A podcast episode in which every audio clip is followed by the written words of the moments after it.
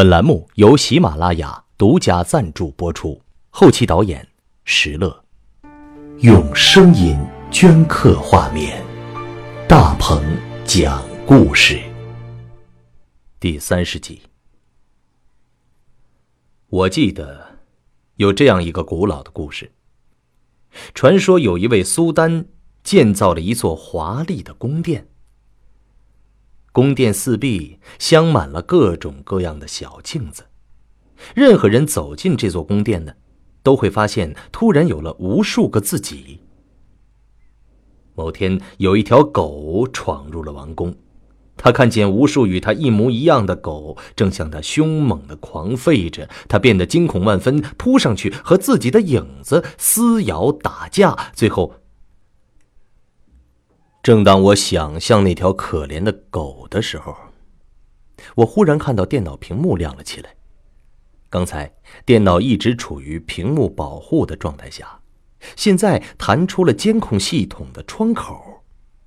哎，怎么回事？我记得我从没开过电脑啊，监控系统怎么会自己出来了呢？春雨也吓了一跳。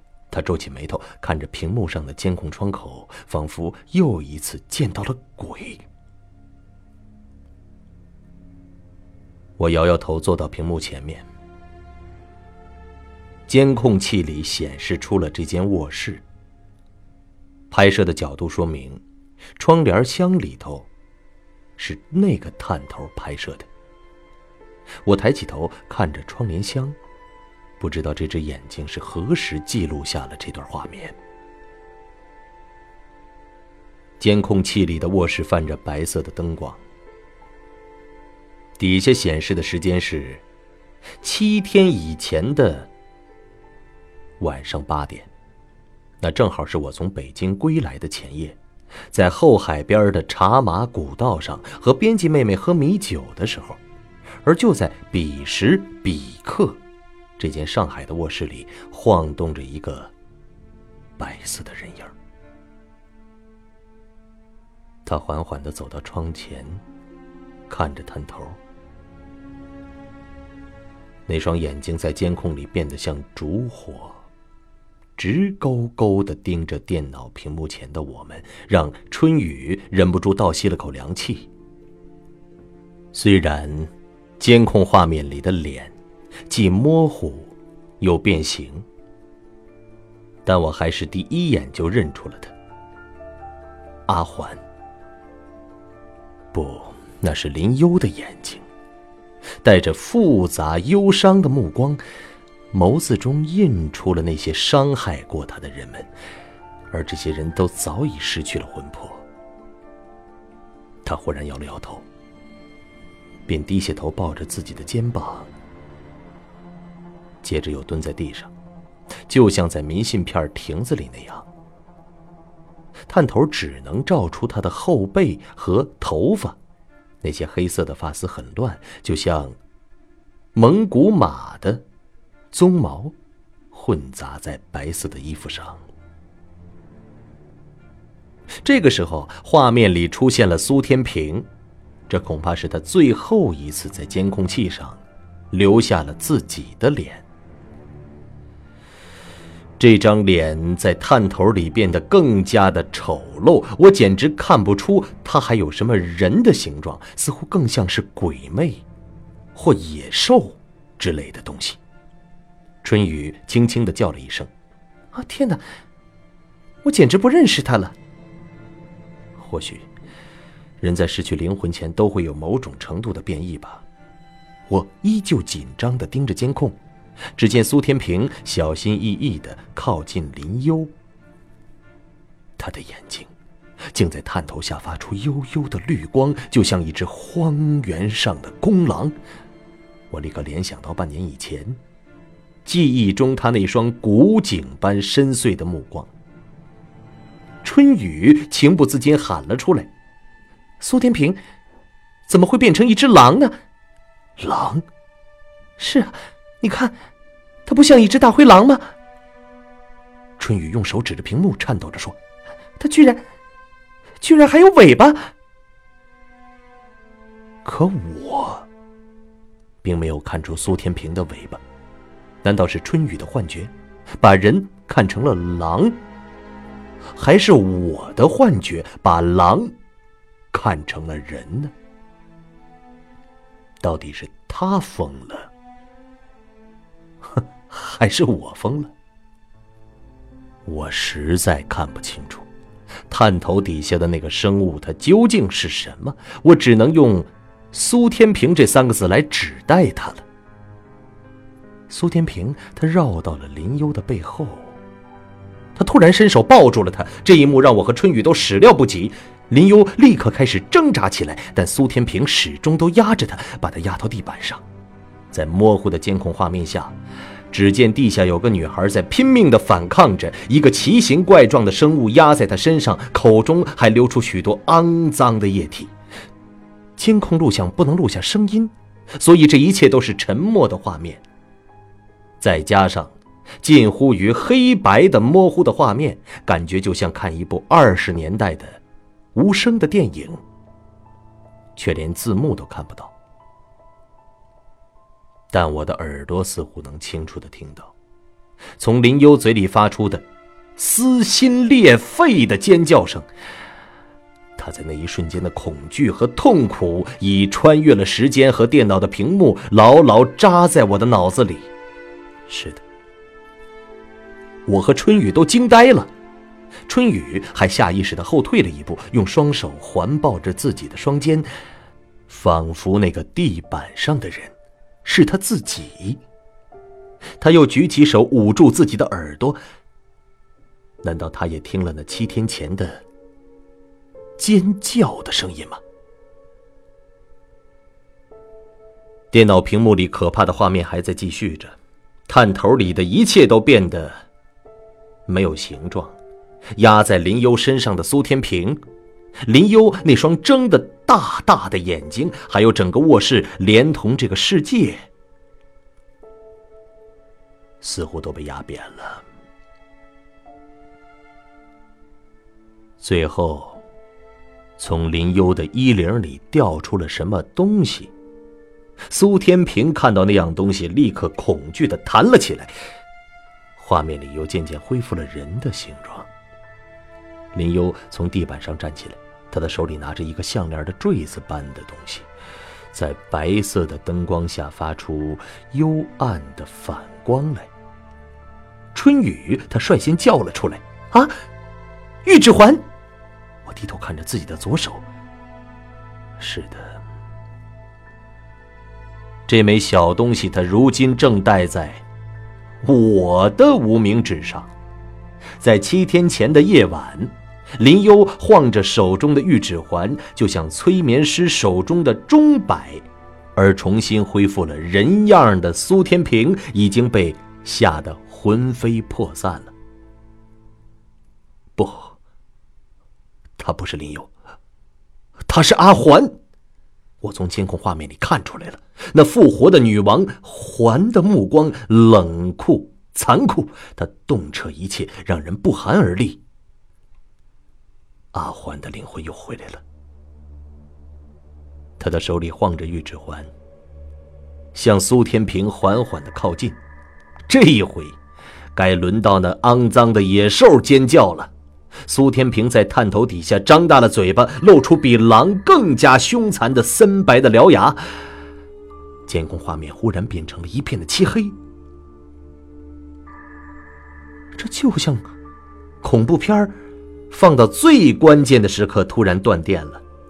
我心急火燎的检查着监控系统，发现后边确实没有了。可能当时根本没有录下来，也可能是后来被人删掉了。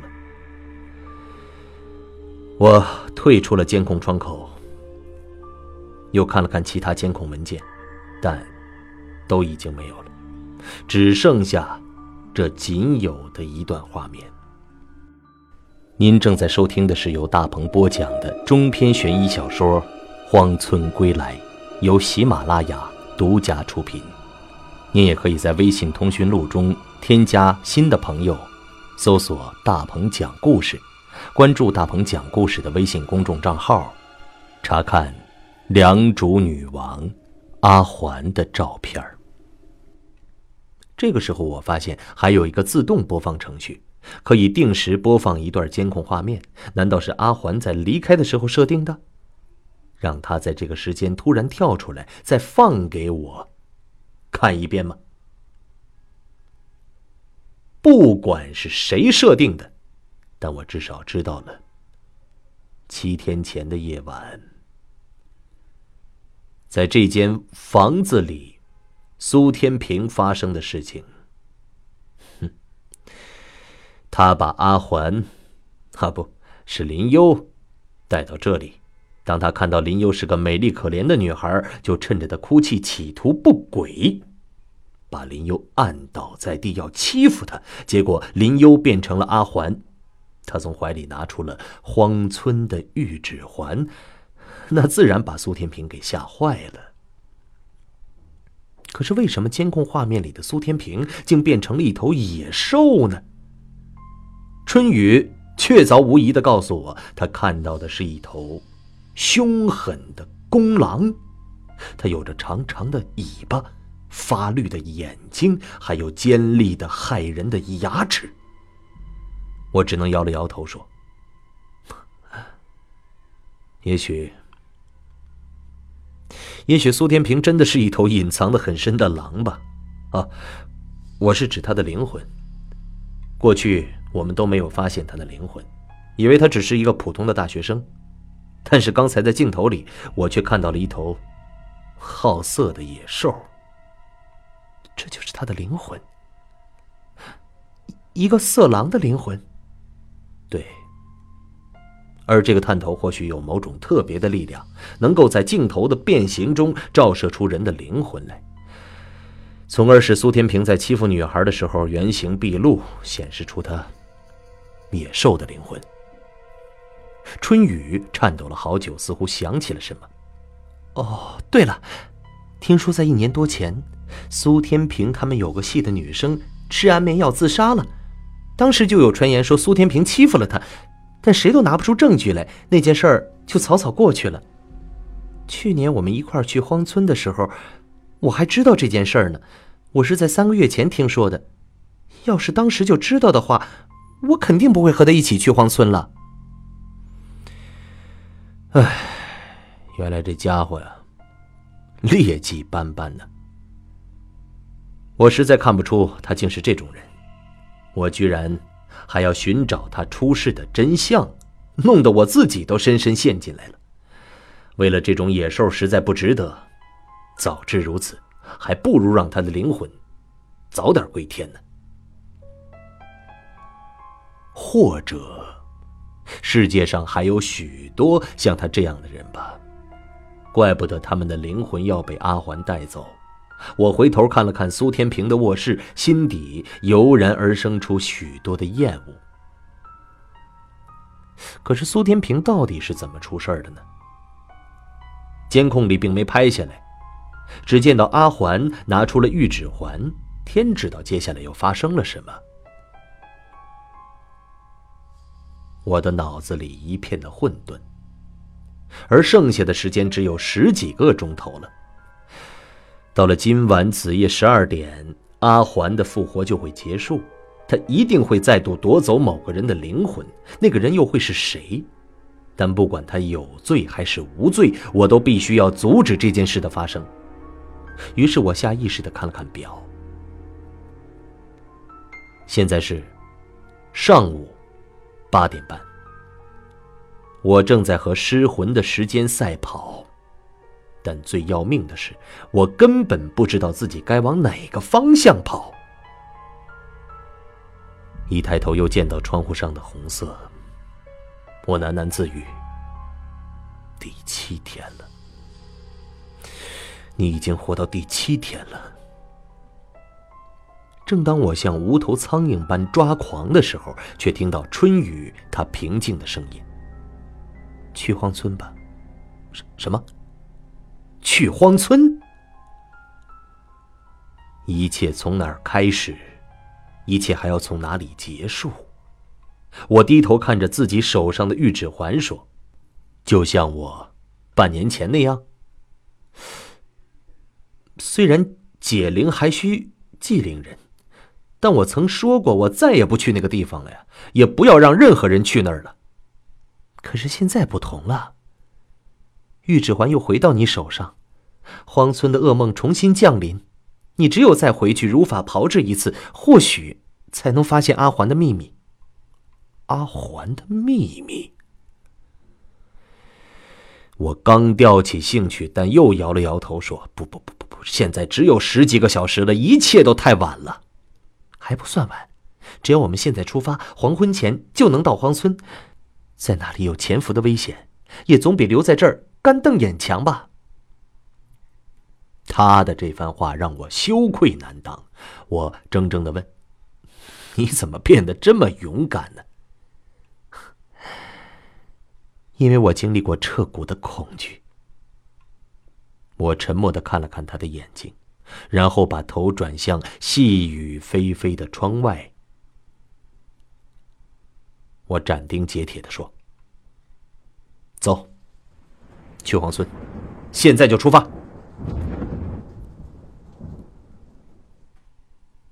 两个小时之后，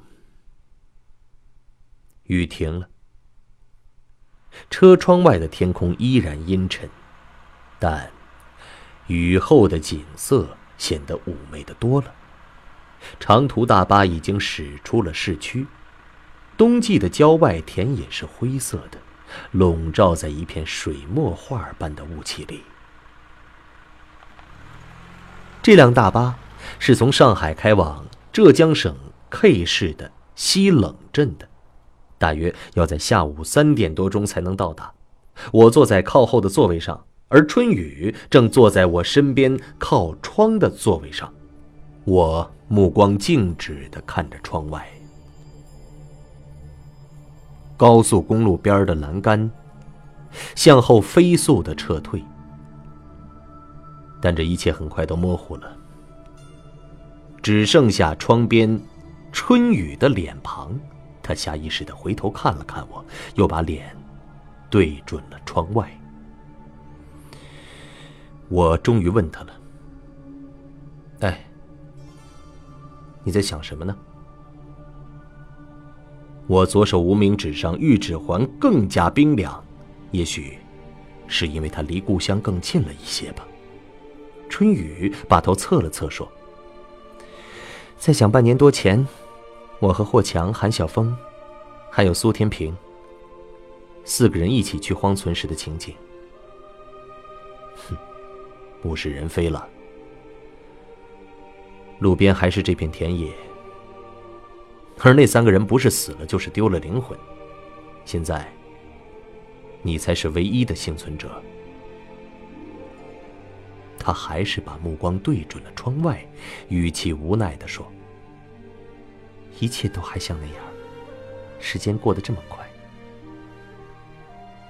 这之间我经历了地狱的第十九层。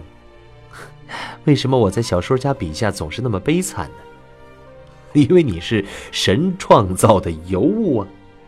任何小说都需要一个供读者同情可怜的对象，而你春雨，就是这么一个人物啊。于是，你让我在《荒村归来》里。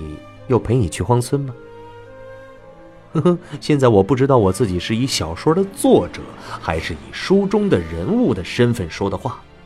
嗯，不是你坚持要去荒村的吗？当我们离开苏天平的房子的时候，我让你赶紧回学校，我一个人去荒村就行了。不行，我一定要和你一起去。不仅仅是因为你，那，那还因为什么？还因为，你想再看荒村一眼。对，春雨尴尬的点了点头。虽然我曾经对那里充满了恐惧，但那个地方给了我最初的勇气，支持着我熬过了最痛苦的那十九个日日夜夜。我想，我必须再去看一看。他的眼睛始终对着窗外，我都不好意思再说话了，就从包里拿出那本《梦境的毁灭》，翻到全书的第六章，这一章的名字更加吓人，叫“噩梦的精神分析”。徐子欣为什么要在书中反复讨论这些问题呢？难道他自己也是噩梦的受害者？或许他正在某个暗处观察着我。我下意识的看了看窗外，玻璃上隐隐露出了一张陌生的脸。好了，朋友们，今天的故事呢就讲到这里。想收听更多大鹏的故事，请下载喜马拉雅的手机 APP，搜索“大鹏讲故事”，订阅我。明天呢，我将继续给你讲荒村归来的故事。